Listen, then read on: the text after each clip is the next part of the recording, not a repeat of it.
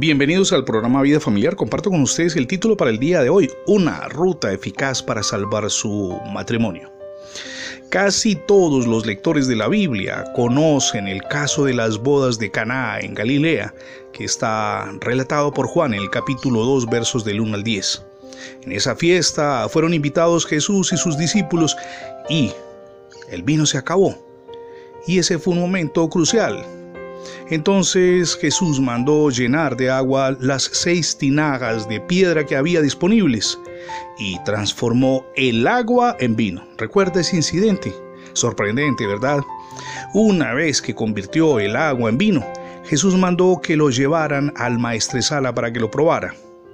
Admirado por el sabor del vino, el hombre encargado de la fiesta lo consideró superior al que se había acabado Ahora bien, más que una historia, este caso encierra lecciones preciosas para cualquier persona que desea tener un matrimonio con amor y alegría verdaderos y además duraderos. En verdad el matrimonio es uno de los acontecimientos más importantes de la sociedad. Además es un momento de mucha alegría. Ninguno puede decir que el matrimonio no ofrece momentos de gozo pero debemos admitirlo, tarde o temprano, todos nos percatamos de que somos frágiles, pero también de que somos bastante difíciles. Tampoco se requiere mucho esfuerzo para comprender que el vino del matrimonio se está agotando, ya sea la belleza, el dinero, la pasión, en fin, una lista innumerable de razones. Es claro que el hecho de que el vino se acabe no significa que el matrimonio tenga que terminar. Hay muchas cosas que hacen que el vino se acabe. El irrespeto mutuo, por ejemplo, la falta de entendimiento, los chismes, las agresiones verbales y físicas, las traiciones, la infidelidad, los problemas financieros, las enfermedades, las diferencias en las relaciones de familia y por supuesto con los hijos. Ahora, si usted se encuentra en esa situación que acabamos de describir y que percibe como la radiografía del momento crítico que está atravesando, probablemente se pregunta qué hacer.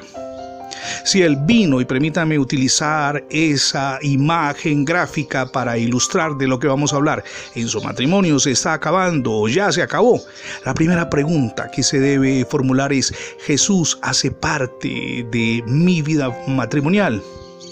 Jesús está presente. Ahora bien, le invito para que reflexione lo siguiente. Sin Jesús en nuestro hogar, el vino se acaba, todo en general se acaba, la relación conyugal, la relación con los hijos entra en crisis. Pero Jesús puede y debe estar presente cada día. La mejor manera de invitar a nuestro amado Dios y Salvador a estar presente en nuestra relación conyugal es invocarle, decirle Señor Jesús, gobierna mi familia, te necesito.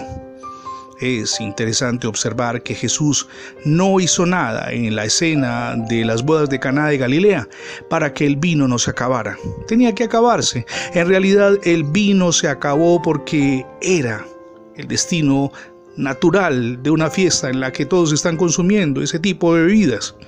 Recuerde que la alegría que puede dar el vino, que está relacionado con los placeres mundanos, por supuesto, es frágil, falsa y pasajera. Igual la idea de que su matrimonio tiene que ser perfecto. Si queremos que la situación de nuestra vida familiar cambie, debemos formularnos otra pregunta. ¿Estamos haciendo todo lo que nuestro amado Dios dice?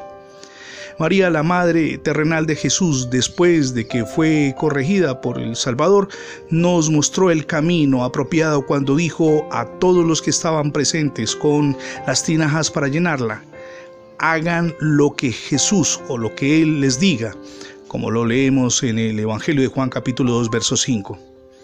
Tal vez algunos consideran ridículo llenar con agua las tinajas de piedra, de la misma manera que muchos pueden encontrar ridículo que una pareja se pare un tiempo para tener comunión con Dios, para orar, para pedir perdón, para leer la Biblia, para cantar y hablar quizá uno con el otro en el marco del entendimiento, para reunirse y salir a visitar a otras personas.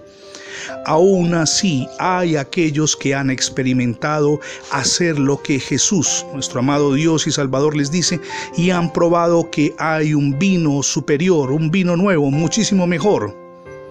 La alegría que una pareja puede encontrar al hacer la voluntad del Señor es indescriptible.